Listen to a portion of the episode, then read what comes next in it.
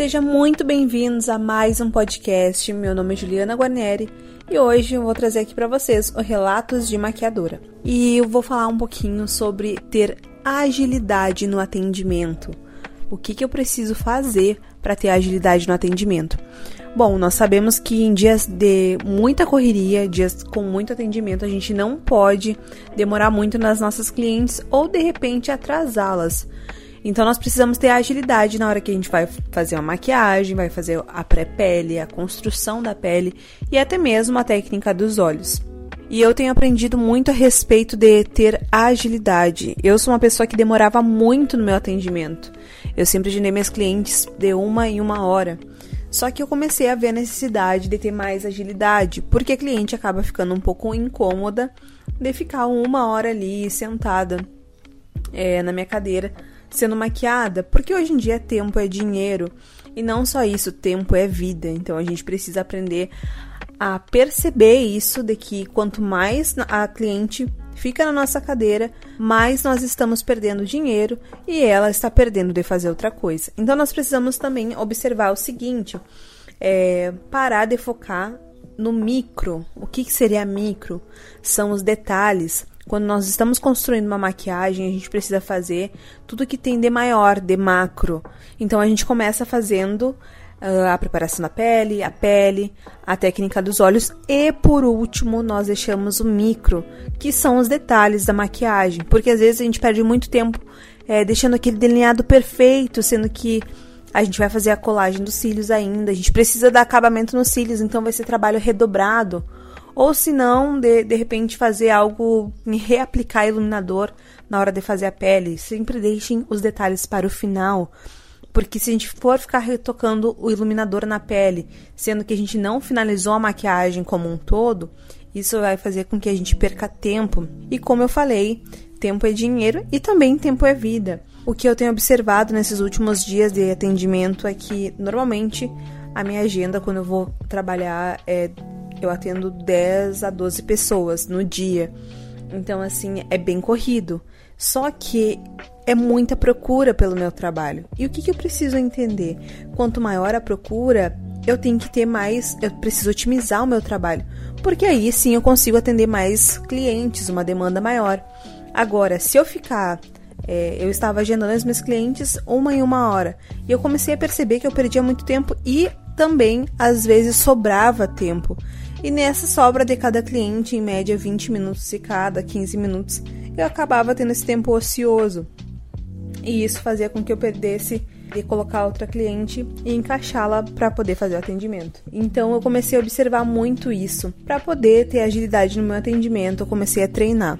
O que, que eu preciso fazer? Coloque um cronômetro a hora que você estiver preparando a sua pele e defina um tempo estipulado que você gostaria de atender.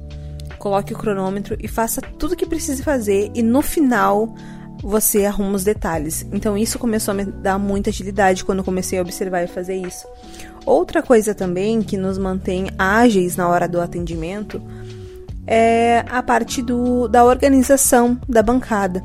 Sempre procure organizar a sua bancada, ou a mesa, ou o espaço que você estiver atendendo, conforme a ordem dos produtos que você vai utilizar. Isso, gente, começou a me ajudar muito. Eu sempre fiz dessa, dessa maneira, só que olha, olha que interessante. Eu sempre fui uma pessoa desorganizada.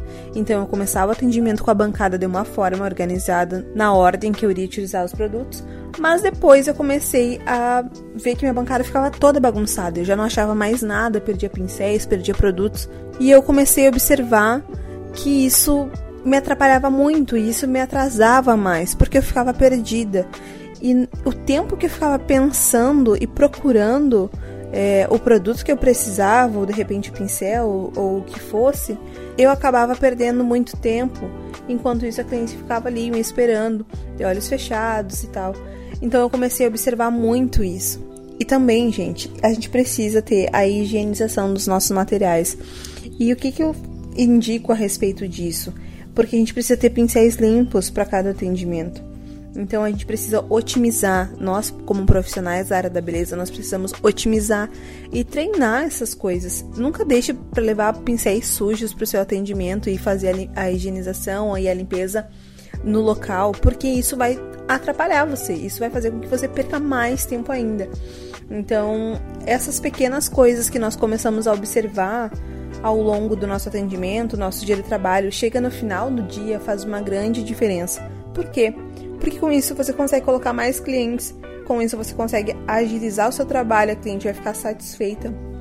E também você vai conseguir adiantar muito o processo da maquiagem. Tem maquiadores que demoram uma hora, tem maquiadores que demoram uma hora e meia, tem maquiadores que demoram 30 minutos. Então, assim, é muito relativo o tempo de trabalho de cada um. Mas o que, que eu quero falar para vocês? Que não é o tempo da experiência.